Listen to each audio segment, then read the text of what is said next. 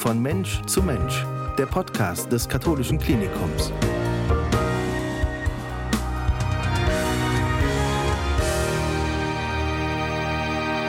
Am Katholischen Klinikum Koblenz-Montabaur werden die ersten Kolleginnen und Kollegen geimpft und er ist mittendrin dabei in der Organisation und in der Umsetzung. Dr. Alexander Menzer, guten Morgen, grüße Sie. Ja, guten Morgen. Sie sind unser Krankenhaushygieniker und Mikrobiologe. Die letzten Tage waren aufregend, oder? Es war sehr anstrengend, äh, wobei ich sagen muss, dass die Hauptorganisation natürlich auch durch die anderen äh, Bereiche getragen wurden, zum Beispiel Abteilung gesunde Organisation und Arbeitssicherheit, die hier über die Feiertage verteilt dann auch die Organisation des Impfzentrums äh, bewerkstelligt haben. Was genau ist passiert? Also das Land Rheinland-Pfalz ruft an und sagt, hey, wir haben für euch Impfstoff, ab dann beginnt Ihre und unsere Arbeit. Was wurde dann getan? Genau, genau. Das Direktorium hat gesagt, wir haben ein Kontingent von äh, ca. 925 Impfdosen und daraufhin wurden dann alle Abteilungsleiter angeschrieben und angefragt, wer sich jetzt impfen möchte und entsprechend der offiziellen äh, äh Priorisierung wurden dann die Mitarbeiter eingeteilt. Priorisierung heißt, dass wir sagen müssen, wer darf sich als erstes impfen lassen. Genau. Auch keine leichte Aufgabe. Genau. Nach welchen Kriterien passiert sowas? Ja, ähm, das geht primär, um es jetzt plakativ äh, zu nennen, nach den Kriterien, wie wahrscheinlich es ist, dass jemand vom Personal in direkten Kontakt mit hochinfektiösen und schwerkranken Covid-19-Patienten auch in Kontakt gerät. Mhm. Das heißt, wer zum Beispiel... Intensivstationen, Notaufnahmen. Mhm. Ja. Ähm, das sind so die Bereiche, äh, die sicherlich immer zu priorisieren sind oder auch Ambulanzbereiche, die direkt im Hals-Nasen-Ohren-Bereich äh, ähm, tätig sind. Ja, die wurden auch entsprechend im Testzentrum ähm, zur Testung der Patienten auch bevorzugt äh, behandelt. Mhm. Jetzt gibt es ein Impfzentrum am Marienhof in Koblenz. Es gibt noch das Brüderhaus in Koblenz, das Brüderkrankenhaus in Montabaur. Warum impfen wir unsere Mitarbeiterinnen und Mitarbeiter nur an einem Standort? Ja, das liegt an der Labilität des Impfstoffes. An der Stelle wollen wir ganz kurz mal Ulrike Wölfel dazu holen. Das ist die Leiterin unserer Zentralapotheke. Liebe Frau Wölfel, der Impfstoff ist da. Was bedeutet das für uns als katholisches Klinikum? Dass wir eines der ersten Kliniken in Rheinland-Pfalz sind, deren Mitarbeiter geimpft werden können. Wir haben diese Woche damit begonnen. Was ist dann genau zu tun? Also fangen wir mal ganz vorne an. Wie kommt dieser Impfstoff überhaupt bei uns an? Also der Impfstoff wird über das Ministerium verteilt und ab da fängt dann die Schwierigkeit an, weil der Impfstoff sehr besondere Lagerbedingungen braucht. Er muss bei minus 80 Grad tiefgekühlt werden. Das heißt, ein Kühltransporter ist zum katholischen Klinikum gefahren. Wir haben den Impfstoff sicher in einer temperaturüberwachten Tiefkühltruhe verstaut. Und je nachdem, wie viele Leute am Tag geimpft werden müssen, müssen wir am Tag vorplanen, wie viele Dosen wir auf tauen werden und dann in der Vorbereitung wird das Ganze mit einem Lösungsmittel versetzt und möglichst erschütterungsfrei an den Ort des Verimpfens verbracht. Warum muss das erschütterungsfrei sein? Der Impfstoff ist sehr, sehr ähm, erschütterungsempfindlich. Er darf auf keinen Fall arg geschüttelt oder ähm, gestoßen werden, weil sonst ähm, die Stabilität leiden würde und der, Wirk äh, der Impfstoff seine Wirksamkeit verlieren könnte. Mhm. Sie haben sich eben selbst impfen lassen. Ganz einfach gefragt, warum? Ich bin kein Impfgegner. Ich lasse mich gegen fast alles impfen und mhm. aus Rücksicht gegenüber meinen Mitarbeitern, meiner Umwelt. Und nur so können wir auch meiner Meinung nach die Pandemie in den Griff bekommen, Langzeit betrachtet. Jetzt haben Sie nicht nur Kolleginnen und Kollegen hier am Klinikum, Sie mhm. haben auch Bekannte und Freunde und ganz viele werden ganz viele Fragen stellen. Mhm.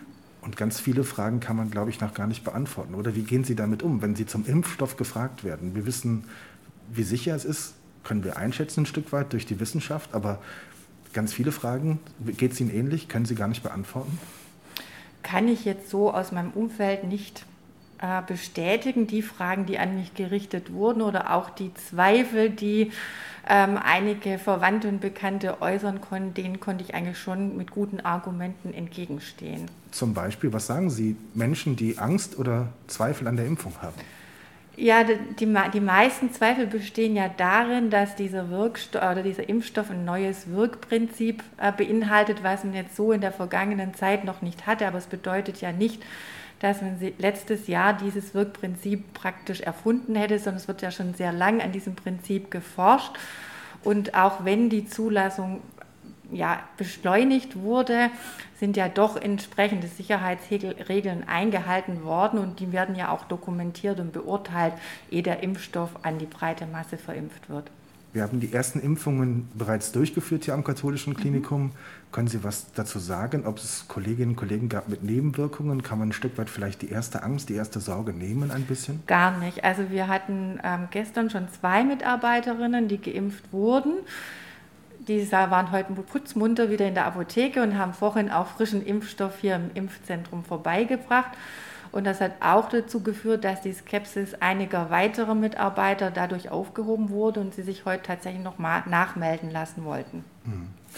Die Impfstrategie, wie bewerten Sie die? Das Land sagt, wir müssen natürlich zunächst einmal die Mitarbeiterinnen und Mitarbeiter in den Pflegeeinrichtungen, in Krankenhäusern impfen. Aus Ihrer Sicht der richtige Schritt? Mhm, auf jeden Fall.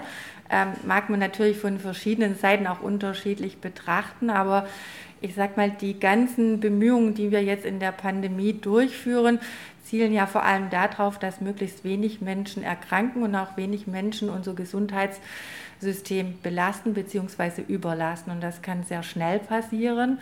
Einerseits wird es dadurch belastet, wenn Mitarbeiter fehlen und deswegen auf jeden Fall die Mitarbeiter als eine der ersten impfen. Und andererseits kann es dadurch überlastet werden, dass wir viele Risikopatienten mit schweren Verläufen aufnehmen müssen. Und deswegen halte ich es auch für sinnvoll, vor allem unsere älteren Mitbürger zuerst zu impfen, weil das gibt ja auch kontroverse Diskussionen, sehe ich aber durchaus als richtig an. Als Leiterin unserer Zentralapotheke kennen Sie sich mit solchen Dingen natürlich perfekt aus. Die Menschen, die dennoch immer noch sagen, sie haben ein Stück weit Angst, sich impfen zu lassen, was kann man denen vielleicht als abschließenden Appell mit auf den Weg geben?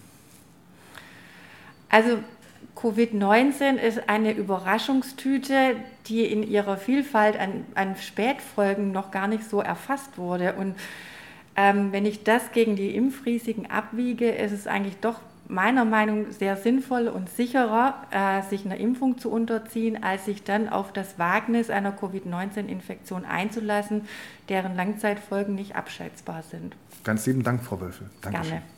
Herr Dr. Menzer, nochmal zurück zu Ihnen. Das Impfzentrum ist jetzt aufgestellt. Warum wir nur am Marienhof in Anführungszeichen unsere Kolleginnen und Kollegen impfen, haben wir auch schon erläutert. Wer impft jetzt genau hier? Sind das externe Teams? Sind wir das selbst? Was passiert hier? Also das Personal ist komplett aus den eigenen Reihen rekrutiert.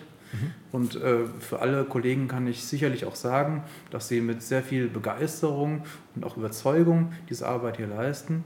Ähm, jeder von dem Team wurde schon auch selbst geimpft. Ja? Wir haben teilweise überzählige Impfdosen, die waren aber auch angemeldet, ja, sodass dann hier jetzt schon das Team durchgeimpft ist. Ähm, generell kann man sagen, dass wir auch sogar ähm, ähm, sehr wenige Nebenwirkungen haben. Ja, das heißt, das maximale der Gefühle ist eine Art Muskelkater, ein Drücken. Ja, das wurde auch beschrieben und das ist auch nicht spezifisch jetzt für diese Impfung, sondern kann generell bei jeder Impfung, ja, zum Beispiel auch bei der jährlichen Influenza-Impfung, auftreten. Mhm. Ja. Von der Organisation her sieht das alles sehr klar strukturiert aus. Man kommt mhm. rein, es gibt einen klaren Weg, man meldet sich an. Genau. Was passiert als nächstes? Dann wird man geimpft, glaube ich. Ähm, als erstes äh, geschieht erst die Aufklärung mhm. ja, und dann entsprechend wird geguckt, ob der Impfkandidat auch impffähig ist. Das Was heißt, heißt, das? Was muss er sein? Das heißt, er äh, darf natürlich jetzt nicht akut erkrankt sein. Ja, es dürfen keine Schwangerschaften vorliegen. Ähm, es dürfen keine, ein, der eine oder andere chronische Erkrankung darf nicht vorliegen. Ja, ähm, das wird alles abgefragt. Es wird noch zusätzlich Fieber gemessen und dann noch letztendlich auch von einem Impfarzt geprüft. Das heißt, an beiden Impfstellen sitzt dann ein approbierter sogar fachärztlich äh, geprüfter Kollege und wird dann entsprechend, wenn die Kriterien erfüllt sind, dann auch geimpft. Jetzt müssen wir da nochmal kurz eingrätschen, weil natürlich diese Diskussion unfassbar groß ist in Deutschland. Was, was ist mit den Nebenwirkungen und, und, und. Ähm, mal zur Erläuterung. Was ist denn mit jemandem, der schon Corona hatte? Das heißt, von dem man ja ausgehen darf, er hat Antikörper und ist dagegen stabil ein Stück weit. Was passiert mit denen? Werden die auch geimpft? Macht das Sinn? Es äh, wird im Moment noch diskutiert. Es kann sein, dass ähm, es jetzt sicherlich sinnvoll ist, wenn auch die Pandemie länger dauert oder es sich auch zu einer saisonalen ähm, äh, Geschichte entwickelt. Hier eventuell nochmal zu boostern, das heißt, die Antikörper aufzufrischen, weil wir wissen zum einen, dass es auch Reinfektionen, also Wiederinfektionen gab bei bereits Erkrankten, dass sie sich nochmal angesteckt haben. Und ähm, wir wissen, dass so der äh, Antikörperspiegel häufig nach drei bis sechs Monaten schon so stark abgefallen ist, dass er nicht mehr nachweisbar ist. Hm. Können Sie Menschen verstehen, die sagen, ich habe Angst vor der Impfung? Ähm, natürlich. Ja. Ähm, es gab Zulassungsstudien, äh, die eigentlich generell allgemeine äh, Nebenreaktionen gezeigt haben, die wir auch bei anderen Impfstoffen haben. Ja. Aber äh, wir wissen natürlich nicht, was im Langzeiteffekt ähm, passieren könnte. Ja. Wir aktivieren mit den Impfstoffen immer auch das Immunsystem. Das kann immer auch natürlich zu Überschießenreaktionen führen. Ja. Ähm, aber letztendlich muss man gucken, ähm, welchen Effekt diese Impfung hat. Ja, dass wir zumindest ähm, bewiesen haben, ähm, dass hier schwere Krankheitsverläufe vermieden werden können von denjenigen, die geimpft worden sind. Und das ist schon ein Benefit ähm, im Gegensatz zu den Nebenwirkungen, die jetzt in den Zulassungsstudien für relativ selten auch ähm, befunden wurden, auch abhängig von der Dosis. Die, die lassen sich handeln, aber eine schwere Erkrankung, eine Lungenerkrankung mit solchen äh, Dingen wie Long-Covid, ja, Langzeitfolgen durch die Erkrankung, denke ich mal, in der Abwägung ähm, bin ich da ein ganz klarer Freund der Impfung. Ja. Mhm. Wir sind jetzt in einem Krankenhaus und völlig klar, dass die Mitarbeiterinnen und Mitarbeiter sehr viel Kontakt haben mit Patienten und sehr viel ähm, Gefahr besteht, dass man sich vielleicht ansteckt, auch wenn wir natürlich hohe Hygienemaßnahmen haben. Ähm, sollte es verpflichtend sein? Es ist ja auch eine interessante Diskussion, die darüber geführt wird. Sollte man äh, Berufsgruppen oder gewisse Menschen ab einem gewissen Alter oder mit gewissen Vorerkrankungen, sollte es da verpflichtend sein, sich impfen zu lassen? Wie ist da Ihre Meinung? Ich glaube, es ist ein ganz mhm. schwieriges Thema. Das ist eine Abwägung quasi der Menschenrechte, der individuellen körperlichen Unversehrtheit im Vergleich zum Infekt aus dem Infektionsschutzgesetz heraus ergebenden Möglichkeiten, auch zwangs zu impfen, zur Bevölkerungsschutz ich denke, solange mit freiwilligen Maßnahmen hier ein ausreichender Impfschutz ähm, äh, möglich ist, sollte man darauf verzichten. Mhm. Ja? Führen Sie viele Gespräche mit Kolleginnen und Kollegen? Gibt es Rückfragen an den Hygieniker im Haus? Kannst du mir irgendwas dazu sagen? Was mache ich richtig? Reicht es, wenn ich mich normal schütze? Soll ich mich impfen lassen? Gibt es solche Gespräche? Gibt es selten. Wir mhm. haben eine sehr hohe Impfbereitschaft im Haus. Wir hatten auch diese Saison eine sehr hohe Zustimmungsrate bei der Influenza-Impfung bei 25 Prozent. Das ist mehr als das Vierfache, was wir vorher erreicht hatten. Ja, ich denke, das Thema ist präsent. Auch die bewiesene Wirksamkeit der Impfung, das äh, Wirkungsprinzip von Impfung im Allgemeinen, ist sehr gut angenommen. Hm. Ja, und ich denke, auf dieser Basis sollte man weiterarbeiten. Und ähm, deswegen gibt es auch relativ wenige Rückfragen. Es gibt natürlich Bedenken und die kann man auch nachvollziehen. Es gab ja auch äh, bei den Schweinegrippenimpfungen ähm, Langzeitfolgen, zwar sehr selten im Vergleich jetzt zu einer, die Pandemie 2009 war jetzt nicht so stark ausgeprägt, aber anderen Influenza-Pandemien, ja, zuletzt vor drei Jahren bzw. vor sechs Jahren, äh, wo es relativ auch schwerwiegende Erkrankungsfälle gab. Ja, ähm, dass man hier ähm, in Abwägung der Kriterien dann immer sagen kann, die Impfung ist das kleinere Übel, ja, mhm. wenn es einen wirklich trifft. Und viele Nebenwirkungen lassen sich auch entweder äh, überstehen oder auch mit kleinen Maßnahmen dann auch wieder ausgleichen. Grundsätzlich, das ist auch das, was die erste Welle schon gezeigt hat von Corona, die Menschen haben nicht nur Angst vor dieser Erkrankung, sie haben zum Teil auch Angst davor, in ein Krankenhaus zu gehen. Wir haben das gesehen, die Zahlen sind deutlich rückläufig gewesen, was die Notfälle zum Beispiel bei Herzinfarkten betraf. Das war leider nicht, weil es weniger Herzinfarkte gab, sondern weil die Menschen viel länger gewartet haben. Wie können wir ihnen in dieser angespannten Situation, in einer Medienlandschaft, in der jeden Tag so viele Nachrichten kommen, die Angst davor nehmen, ins Krankenhaus zu gehen? Mhm. Es geht hier ich denke, ähm, durch die Berichtung, durch die Berichte haben wir hier ähm, sehr viele unspezifische, ungerichtete Ängste hervorgerufen, die sich dann ihren Weg gesucht haben in Furcht vor einer Behandlung, vor der Ansteckung im Krankenhaus im Allgemeinen. Und generell kann man hier versuchen, durch eine ordentliche Aufklärung Stück für Stück Wissen zu schaffen.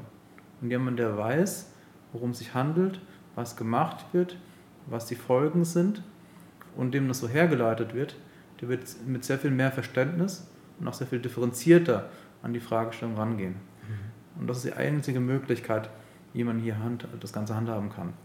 Es bringt nichts, wenn man in den Medien Stück für Stück ähm, irgendwelche obstrusen Fragen stellt, wenn die Grundlage nicht geschaffen ist, wenn das grundlegende Verständnis nicht da ist.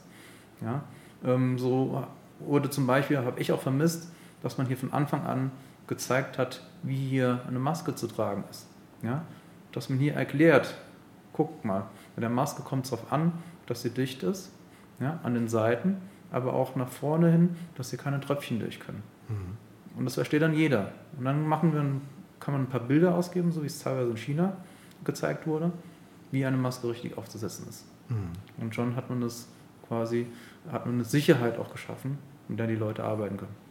Es geht ganz oft halt um die Aufklärung. Aber die Menschen damit zu erreichen, ist, glaube ich, ganz schwierig in einer Medienvielfalt, die es heute halt gibt. Also wir äh, können davon berichten, dass wir natürlich viele Presseanfragen haben, gerade aktuell zum Thema, wie sieht es mit Impfungen aus? Wie viele Menschen lassen sich bei euch impfen? Und da schwingt direkt wieder die Gefahr mit. Wenn wir sagen, es sind 28 Prozent, dann denken die Menschen da draußen, oh je, da haben sich 72 Prozent nicht impfen lassen, da kann ich ja gar nicht hingehen. Und genauso ist es ja nicht. Also diese Diskussion einzufangen, ist, glaube ich, unheimlich schwierig. Oder? Ja. Selbst da muss man wieder aufklären. Mhm. Wir haben hier ein ganzes Maßnahmenbündel, wie wir die, das Personal selbst, aber auch die Patienten schützen. Mhm. Dieser erste Schutz, der effizient ist, zu dem es auch sehr gute wissenschaftliche Studien gibt, die gab es Anfang des Jahr, letzten Jahres noch nicht. Die gab es dann ungefähr um Ostern drumherum.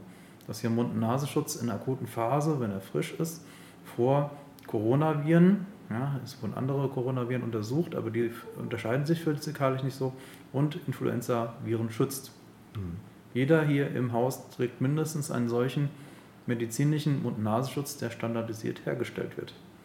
Wir haben sogar noch in Bereichen, um auch das Personal zu schützen, FFP2-Masken. Das sind ähm, äh, filtrierende Halbmasken, die das Personal besser noch schützt, weil die Dichtigkeit und die Filterleistung deutlich besser sind. Wir können sogar noch upgraden. Wir können sogar noch hier einen speziellen Gesichtsschutz oder nochmal dichtere Masken für die speziellen Indikationen, zum Beispiel bei einer Reanimation, zur Verfügung stellen, um das Personal noch weiter zu schützen. Aber für die Patienten selbst beginnt der Schutz quasi mit dem Mund-Nasenschutz. Zusätzlich noch, und das darf man im professionellen Gesundheitsbereich auch verlangen, dass die Mitarbeiter dazu angehalten sind, selbst auf Symptome zu achten. Und sobald hier jemand ähm, quasi nicht gewohnt seinen chronischen Husten hat, ja, sondern äh, hier Symptomatik aufweist, dass der dann sich auch meldet und zu Hause bleibt. Ja. Abschließend, Corona wird uns noch lange beschäftigen, das ist völlig klar. Das wird jetzt nicht weggehen. Aber was für einen Meilenstein haben wir jetzt gerade erreicht mit dem Impfstoff? Ist das ein wichtiger Meilenstein? Verändert das etwas? Mhm. Ähm, primär, was wir wissen, ist, dass äh, der Impfstoff sicherlich ähm, ein Baustein ist, um das Personal zu schützen. Und solange, solange wir hier Personal gesund erhalten, können wir auch die Versorgung der Patienten, egal welchen Krankheitsbildes, gewährleisten. Ob es jetzt dazu dient, eine sterile Immunität, das heißt, der Körper von den Geimpften produziert hier Antikörper, um die Viren zu inaktivieren. Solange das noch nicht ähm, abschließend geklärt ist, ähm, kann man im Moment noch nicht davon ausgehen, dass hier die Mitarbeiter, die geimpft sind oder generell Personen, die geimpft sind, nicht auch das Virus weitertragen können. Das ist aber noch Gegenstand der derzeitigen Forschung, ob es dann auch zu einer Neutralisation dieser Viren frühzeitig kommt, sodass die gar nicht quasi in den obersten Zellschichten ähm, sich reproduzieren können und dann doch noch weitergegeben werden und es aber beim Geimpften aufgrund der Impfung keine größere Ausbreitung ja, der Infektion kommt. Ja? Also im Moment ist der Ansatz der Impf des Impfschutzes erstmal für die Person selbst. Mhm. Und trotzdem ist es ein wichtiger Schritt. Das ist ein sehr wichtiger Schritt, genau. Mhm. Herr Dr. Menzer, ganz lieben Dank. Ja, gerne. Von Mensch zu Mensch, der Podcast des Katholischen Klinikums.